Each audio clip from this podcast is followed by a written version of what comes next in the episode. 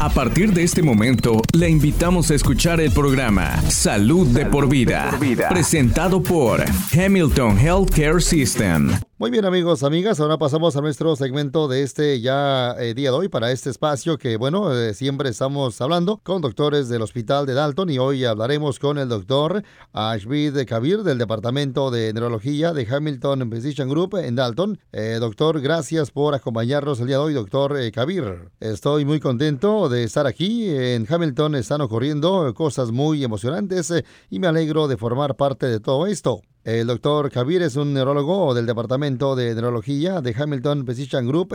Él y el doctor Juan González eh, diagnostican, eh, tratan y manejan problemas referentes con el cerebro y igualmente la médula espinal, los nervios y los músculos. Se especializan en el cuidado, igualmente tratamiento de la enfermedad de Alzheimer, la enfermedad de Parkinson, los trastornos de convulsivos de migrañas, también el síndrome del nivel carpiano y los accidentes cerebrovasculares. Hoy el doctor doctor Javier nos va a hablar de los problemas de memoria. Eh, doctor Javier, ¿por qué es importante evaluar los problemas de memoria? So, memory issues are a very common problem that neurologists see in clinic. Uh, and it's a very common problem in the population. Los problemas de memoria son un problema muy común eh, que los buenos neurólogos eh, ven en la clínica. Además, se trata de un problema muy común en la población. El deterioro cognitivo y los problemas de memoria pueden tener también eh, diversas causas. Igualmente, es importante identificarles para intentar mejorar la calidad de la vida y la atención de una parte muy importante de la población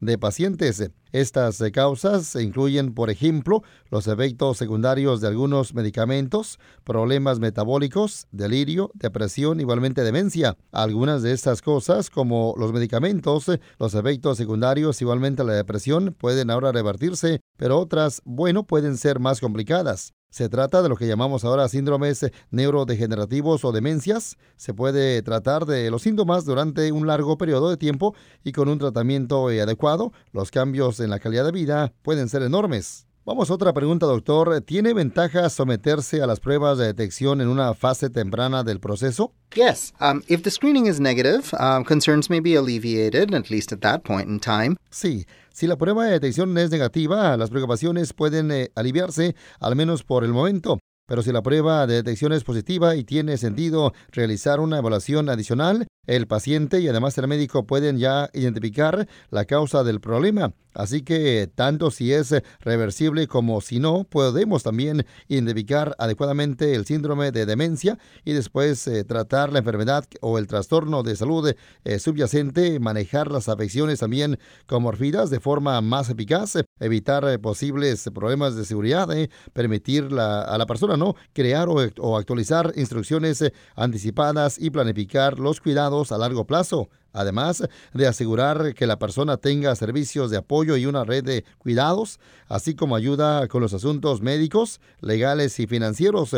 Podemos trabajar con el paciente y sus cuidadores también para desarrollar estrategias eh, para mejorar su calidad de vida y gestionar cualquier modificación necesaria en su entorno eh, cotidiano y también para manejar las emociones relacionadas con eh, su diagnóstico. Recorrimos a los servicios de salud conductual para hacer de ayuda con cualquier preocupación relacionada con ese tema y garantizar que el cuidador reciba la información, las remisiones y el apoyo adecuados.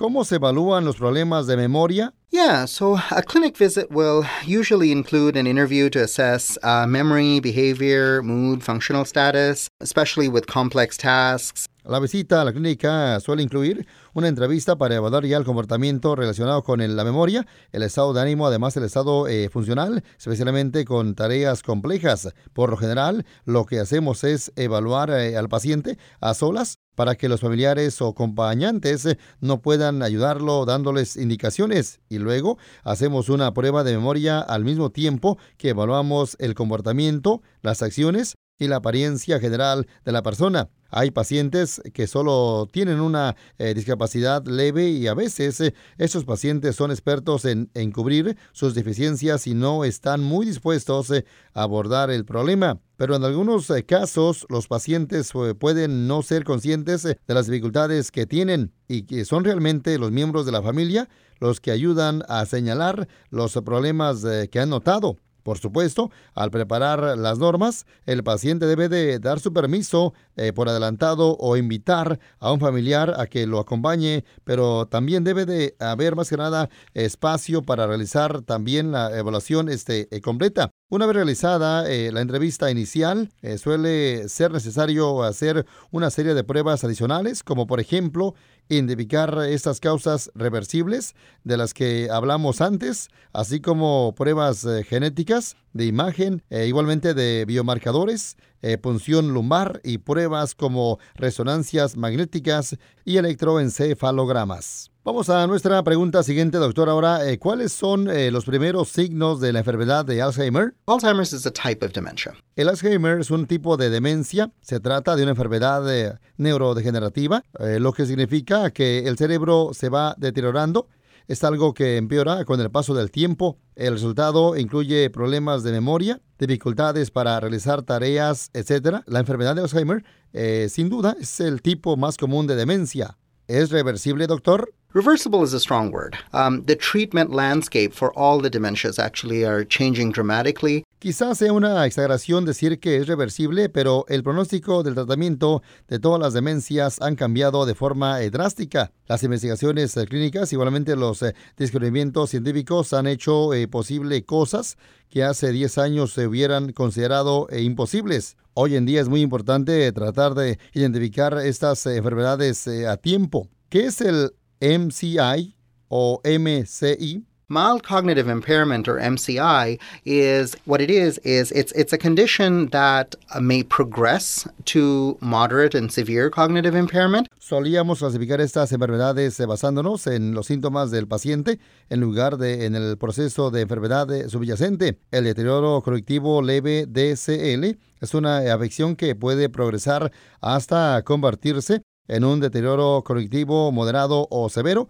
y a menudo es un signo temprano de la enfermedad de Alzheimer. ¿Cuáles son las etapas de la enfermedad de Alzheimer? We classify Alzheimer's into mild, moderate and severe. Durante las fases preclínicas, exactamente el Alzheimer se puede clasificar como leve, moderado o grave. Es posible no tener ningún síntoma, pero que se hayan producido eh, cambios en el cerebro y a medida que pasa el tiempo, el paciente empieza a notar o a presentar déficits en las primeras etapas. Es posible notar un leve deterioro de la memoria o cosas similares pero a medida que pasamos a las eh, eh, fases moderadas o graves, se empiezan a notar dificultades en las tareas del el día a día. Eso o esto puede progresar hasta afectar cosas eh, como las cuestiones financieras y luego incluso la alimentación, el baño y otras cosas más. Vamos a la siguiente pregunta, doctor. Ahora, eh, ¿y qué sucede en cuanto a reconocer a la familia y amigos? That's very common in Alzheimer's disease, actually, uh, especially uh, mild to moderate uh, stages. A lo que comenta el doctor, eso es muy común en la enfermedad de Alzheimer, especialmente en las etapas leves, igualmente moderadas.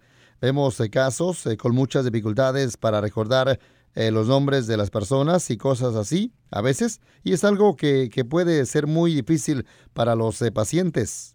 ¿Y la pérdida de peso es un síntoma? Weight loss um, is associated with forgetting to eat properly is often very common in these patients as well. Yeah. La pérdida de peso eh, relacionada con eh, olvidarse de comer puede también eh, ser muy común en esos pacientes. Nuestra siguiente pregunta para usted, doctor, de este tema, bueno, ¿cuáles son algunas de las causas de la enfermedad de Alzheimer? Para ser honesto, es una de las preguntas más importantes a las que, bueno, aún no hemos podido dar respuesta. En el caso de la aparición temprana de Alzheimer, podría haber un eh, componente genético. En el caso de la aparición tardía, que suele producirse eh, después de los 60 años de edad, hay una serie de cambios complejos que es probable que ya hayan estado eh, ocurriendo durante algún tiempo. Hay razones genéticas, causas también ambientales y factores del estilo de vida que influyen. Vamos a la otra cuestión para usted, doctor. Y ahora, ¿es hereditaria la enfermedad de Alzheimer? There are um, certain types of Alzheimer's disease we feel that uh, uh, may be more hereditary than others. Hay ciertos tipos de enfermedad de Alzheimer igualmente y bueno, eh, pueden ser más hereditarios que otros. Hay mutaciones y cambios en los genes que pueden causar esto. A veces eh, se heredan, pero no siempre. El Alzheimer es muy, pero muy común y como digo, hay muchas causas diferentes. No solemos enfocarnos en la genética por sí sola a menos que haya antecedentes eh, familiares muy significativos. ¿Qué tratamientos existen para los pacientes de la enfermedad de, de Alzheimer? So, for many years, there were two um, FDA approved treatments. These are medicines that essentially slow down the progression a little bit and make the symptoms a little more tolerable. Durante muchos años existen dos tratamientos aprobados por la FDA. Se trata de un medicamento, medicamentos que, bueno, ralentizan un poco la progresión y hacen que los síntomas sean un poco más tolerables, pero hay muchos tratamientos eh, nuevos que acaban de llegar o llegarán muy pronto. Doctor Kabir, gracias por bueno estar compartiendo eh, toda esta excelente información. Si pudiera darles un consejo a los que nos escuchan ahora mismo, ¿cuál sería? I think that, you know, when it pertains to memory impairment, I think it's really important to be evaluated by a neurologist uh, for these um, issues. Lo que comenta el doctor cuando, bueno, se trata del deterioro de la memoria, creo que es muy importante que un neurólogo lo evalúe para detectar estos problemas. Creo que hay mucha gente que se siente avergonzada y un poco confundida sobre si debe o no buscar tratamiento. Es muy importante tratar los problemas metabólicos, igualmente eh, saber cualquier enfermedad subyacente o medicamento que pueda ser parte del problema. Por lo tanto, es probable que su médico pueda ayudarlo con muchas cosas que podrían hacer mejorar eh, su calidad de vida de forma muy significativa. Venga a vernos y veremos eh, qué podemos hacer para ayudarle. Gracias, doctor Kabir. Para obtener más información eh, o programar una cita con el Departamento de Neurología de Hamilton Physician Group, llame al número 706-275-6121 o visite hamiltongeal.com barra neurology. Este podcast de ninguna manera busca diagnosticar o tratar enfermedades o reemplazar la atención médica profesional. Consulte a su proveedor de atención médica si tiene un problema de salud. La versión en español es una traducción del original en inglés. En caso de discrepancia, prevalecerá el original en inglés. This program in no way seeks to diagnose or treat illness or to replace professional medical care. Please see your healthcare provider if you have a health problem. The Spanish version is a translation of the original in English. In case of a discrepancy, the English original will prevail. Gracias por sintonizar Salud de por vida, una presentación de Hamilton Healthcare System.